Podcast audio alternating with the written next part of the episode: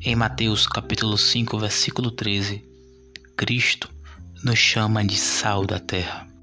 Como vocês sabem, o sal ele é utilizado para dar sabor ao alimento, mas poucos sabem que há muito tempo atrás o sal ele já foi comparado ao ouro.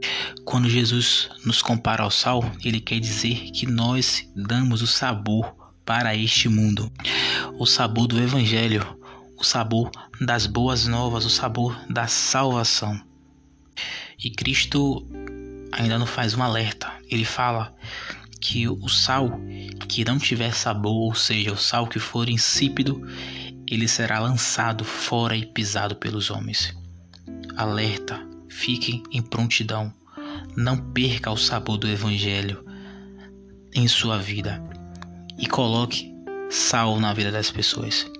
Este é o chamado de Jesus para você.